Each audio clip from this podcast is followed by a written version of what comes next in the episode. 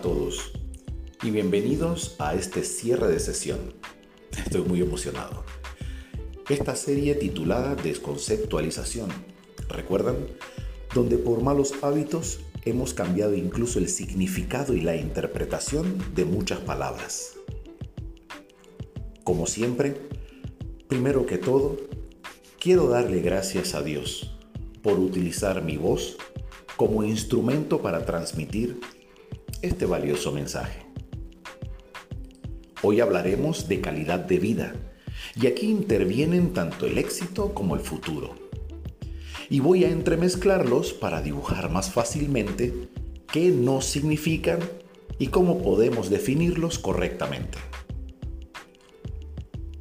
Estoy seguro que sin duda este concepto y los demás ganarían medalla de oro en las Olimpiadas de significados distorsionados. Desde que la sociedad impera, es decir, desde que nos agrupamos, siempre hubieron grupos y personas que destacaron, ya sea por la caza, por la agricultura, luego el que tenía la casa más bonita o aquel que inició el comercio, ya sea por trueque o por moneda. Como material de referencia, entonces utilizaremos Wikipedia, algunas tesis, postulados, estudios importantes tanto de Minnesota, de Cambridge, Oxford, por mencionar algunos. Estos estudios han establecido que dentro del comportamiento humano prevalece el mejoramiento, la supervivencia, pero más que nada el hecho de alcanzar lo que otros no han podido alcanzar si lo traducimos en el comportamiento social actual, pues son aquellas personas que buscan superarse, tener algo más, más dinero, la casa más grande, el carro más bonito, siempre destacar. A medida que nuestras sociedades han evolucionado, es cada vez más notorio. Y lo digo con propiedad.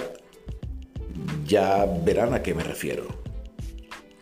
Por el momento quiero hablar de esto de la sociedad y el impacto que tuvo la comunicación en el desarrollo humano.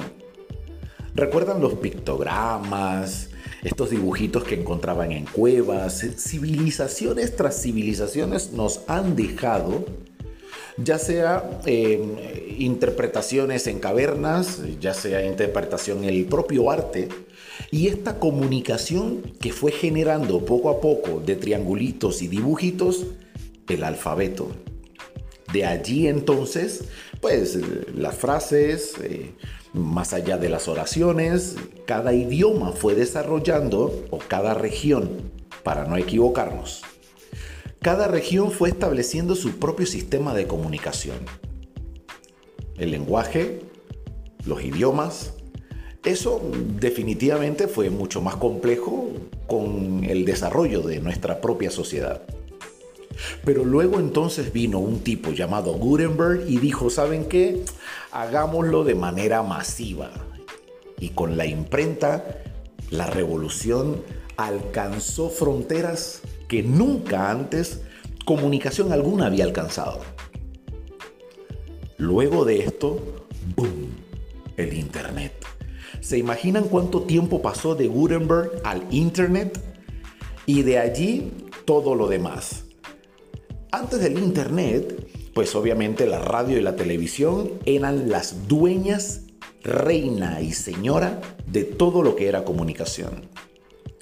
Transistores, radios, eh, consolas, eh, no.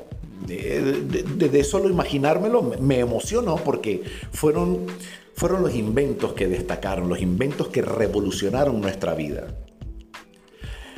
Todos los días vemos noticias con respecto a esto. Y lo que quiero hablarles del futuro es todo aquello que sucedió desde que fuimos sociedad hasta ahora. Y los que no sabían que hoy en día íbamos a poder hablar por videollamadas, lo veían tan lejano y le llamaban a eso futuro. Hoy en día lo tenemos en un clic. Todo esto este desarrollo, este avance y esta revolución, pues obviamente apuntaba a darnos una mejor calidad de vida. Poder hablar con personas que estaban tan lejos.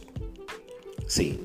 Desarrollar ideas que pudieran alcanzar fronteras que antes no, no eran imaginables, pues definitivamente apuntaban a un desarrollo de calidad de vida, un incipiente significado de calidad de vida, porque era darnos cosas y la sociedad tradujo esto. Hay que darle más comodidad al hombre. Y esa comodidad que cuesta, es valiosa, produce desgaste, es lo que hemos interpretado como calidad de vida y no lo es.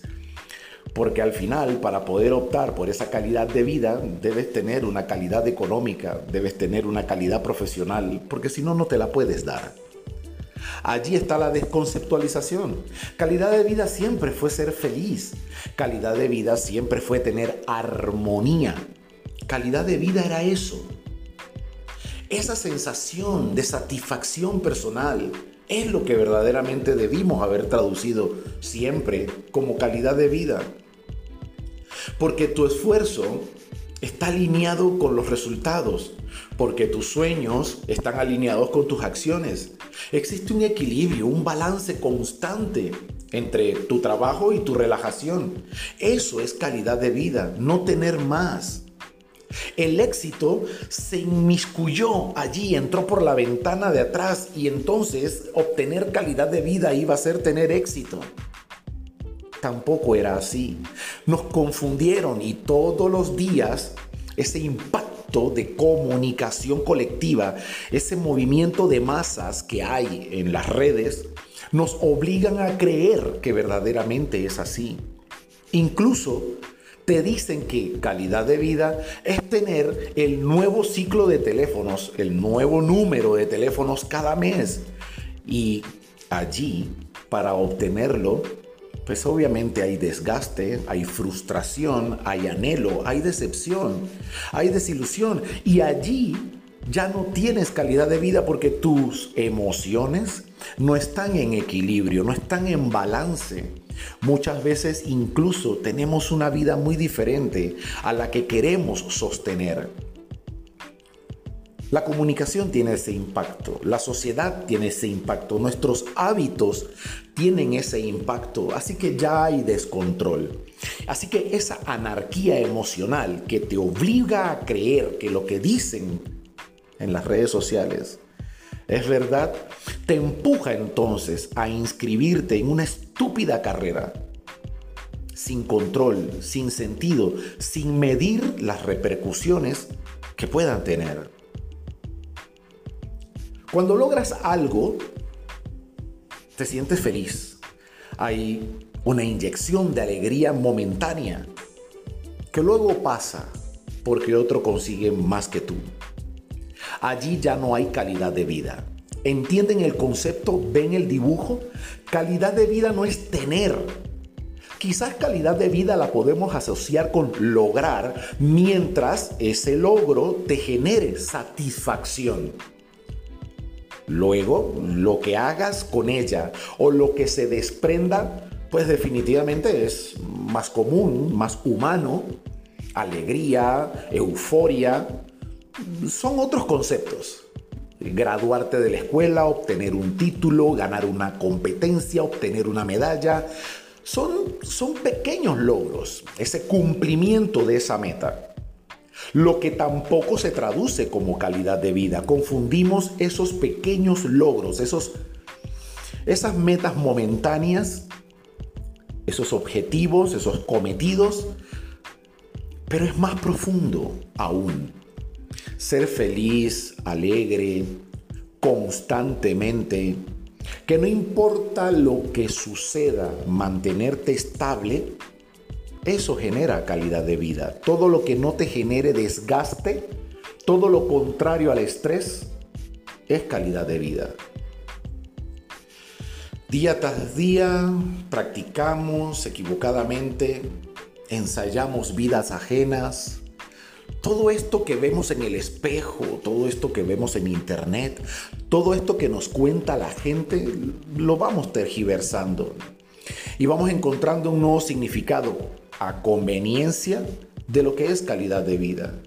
Fíjense que repito constantemente el término calidad de vida, porque no es lo que nos venden.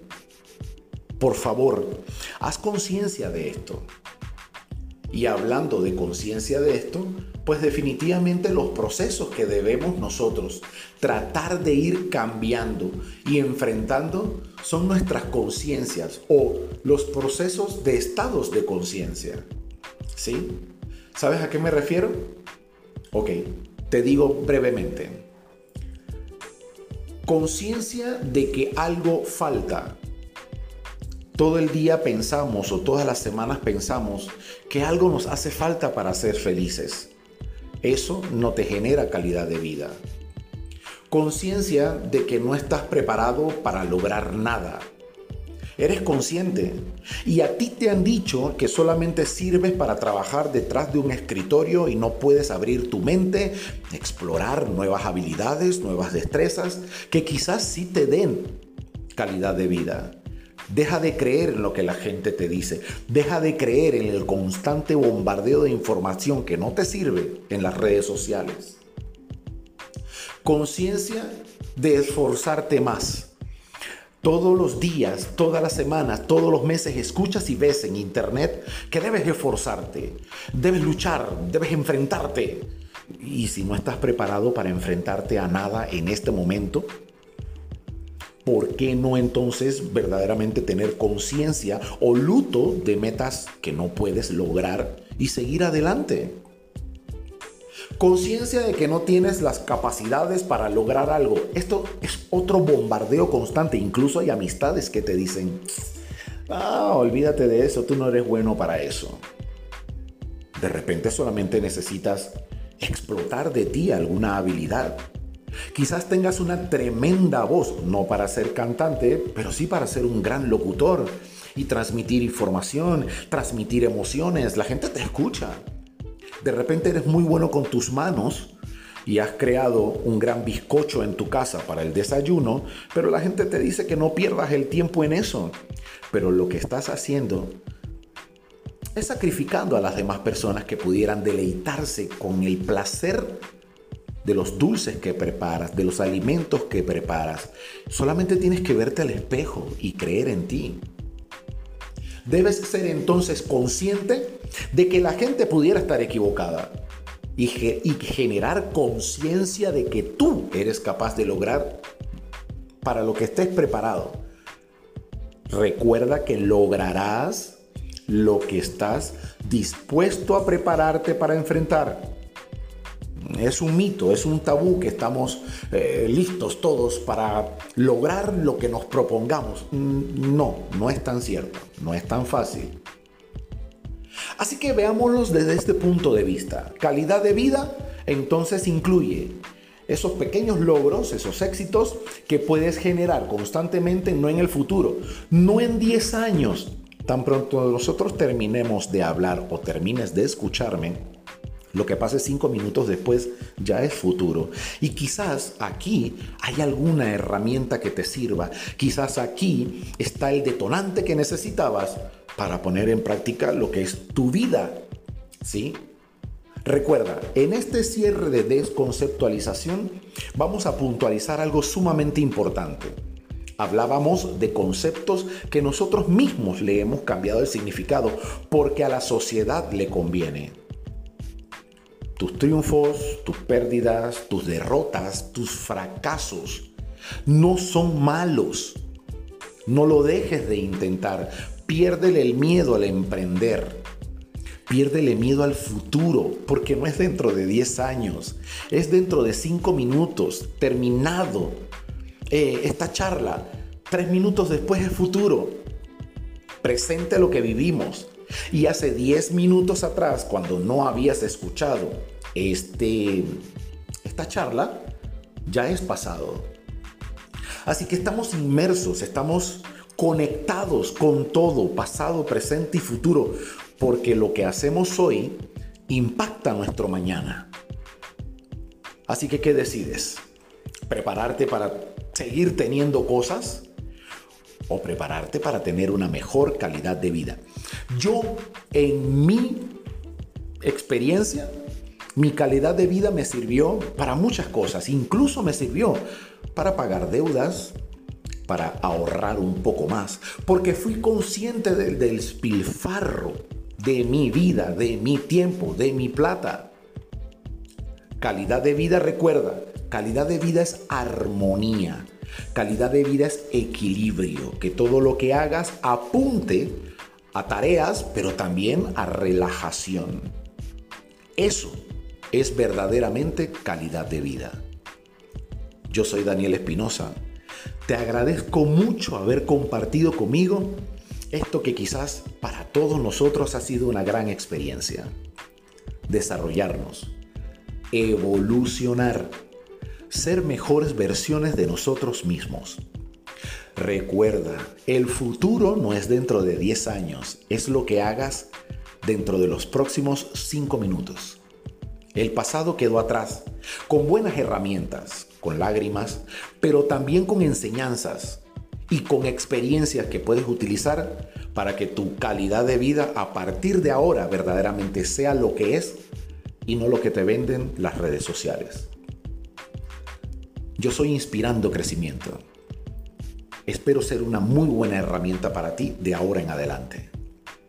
Gracias por compartir este espacio conmigo.